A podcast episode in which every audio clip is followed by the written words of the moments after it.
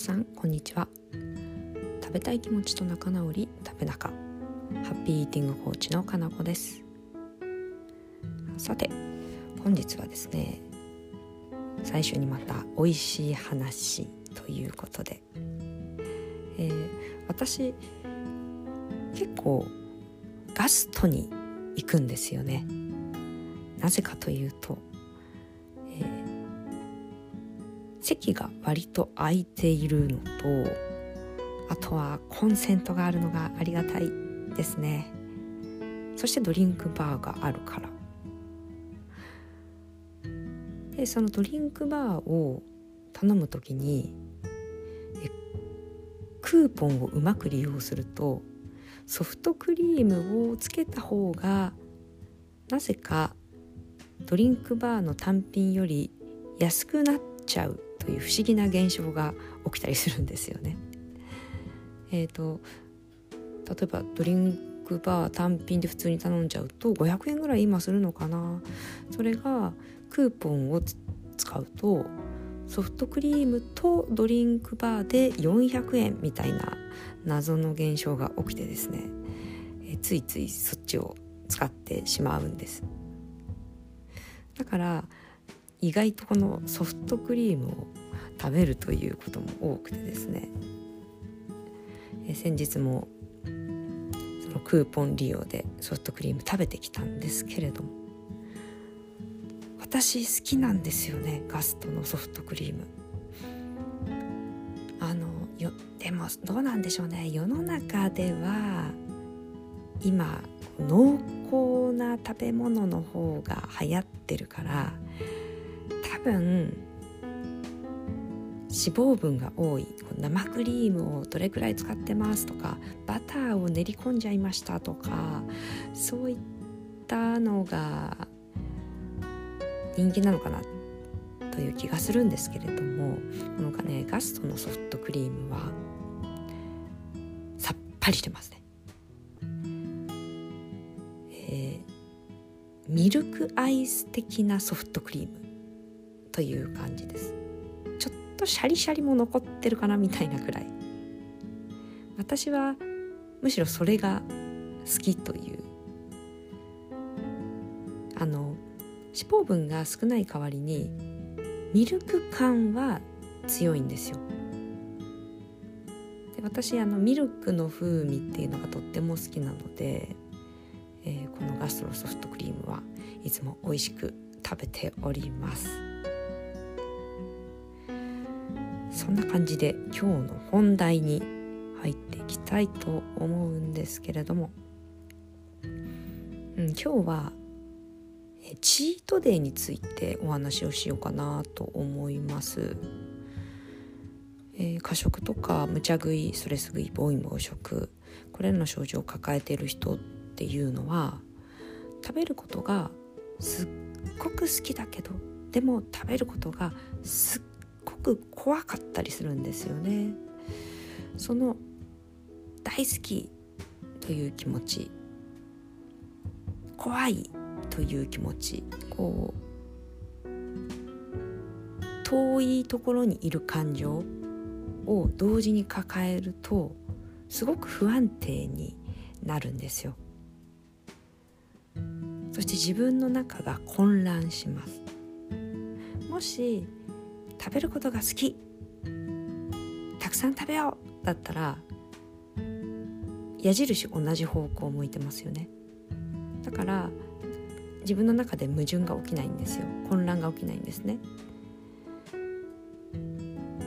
で一方で食べたい。でも怖い。だと矢印の方向が逆向いてるので無意識がどちらにこう触れていいのかわからなくなるんですよね。混乱した時に人間はコントロール力を失っちゃうんですね。自分でもうコントロールできないから欲の方に引っ張られます。食べちゃダメは理性なので本能の方に本能の欲の方に勝てないんです食欲に勝てないんですね。えー、食べたいでも食べちゃダメという戦いは食べたいが勝ってしまいます。どうしてもこれ食べたいが勝っちゃうのであの無理に戦わない方がいいんですよね。戦いたくなっちゃう気持ちはすごくよくわかるんですけどでも戦っても勝てないんです。1週間とか2週間なら勝ち続けられるかもしれないけどそれ以上1ヶ月2ヶ月半年1年この戦いに勝ち続けるということはかなりの無理ゲーなんです。だからあのメリハリをつけるのが一番いいと思ってますというのはまあ食べない時は食べない食べる時は食べるみたいなことですねシンプルに言うと。なぜかというとこの世の中って美味しいものがめちゃくちゃたくさんあるじゃないですか。スイーツの新作なんてどれくらいのスパンで出てるんでしょうね。いやもう毎週新しいもの出てますよね。あと菓子パンコーナーとかにも行くとあれこの間買って食べて美味しかったからまた今日買いに来たのにない。あそしてこれ新しいの新発売のシール貼ってある。あこれに変わっちゃったのねなるほどみたいな。ことよくありませんか？だから新しい美味しい食べ物が世の中にもうどんどんどんどん出てくるわけですよね。でそんな、まあ、美味しいものの楽園に住んでいるのにずっと我慢はしくないですもんね。せっかくこの時代に生まれてきたんだからそれを恨むんじゃなくて楽しむ方がいいです。食べることが好き。食べることにすごく興味がある。もしかしたらだからこそ今の時代に生まれてきたのかもしれないじゃないですか。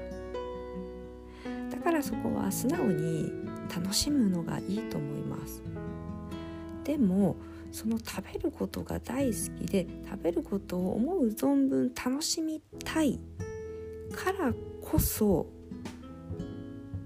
食を整えることも同じぐらい大事になってくるんですよね。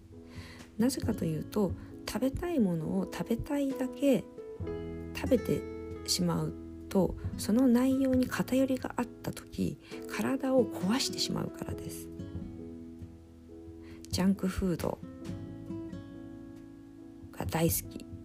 だから、えー、毎日マック行きます、えー、ポテトも L 頼んじゃいます。ナゲットも頼みますみたいなことを例えば毎日していたら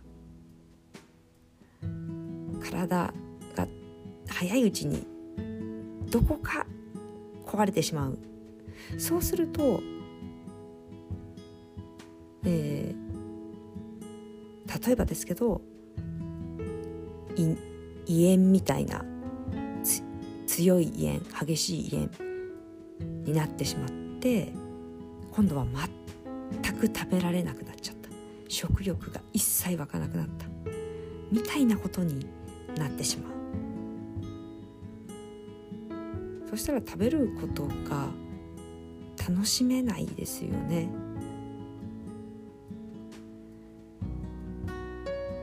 えー、継続的にずっと食べることを楽しむ。こんな風に生きていくために食を整えるということも必要になってきます。だからこそメリハリが大事なんじゃないかなと思うんですよ。ハッピーに食べるために食を整える。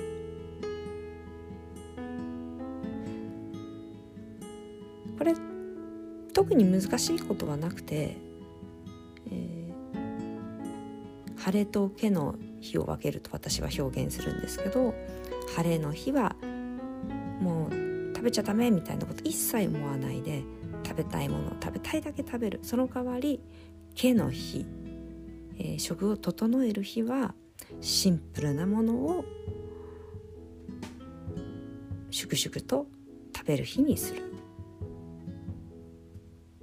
平日は毛の日食を整える日にしてお休みの日に晴れの食事をする。でもいいと思うし一日一日交互にやってもいいと思います。3日食を整えて1日晴れの日を作ってまた3日整えてそんなサイクルでもいいと思います。曜日を決めてもいいと思います。とにかく美味しくハッピーに食べるために食を整える日を作る。これが飽食の時代に飲み込まれないで飽食の時代を楽しむということにつながるんじゃないかなと思ってます。ハッピーイーティングは食べ方ももちろんそう美味しいってもう噛みしめて食べるっていう食べ方自体もそうなんですけどこうした食生活という大きなくくりも含まれてます。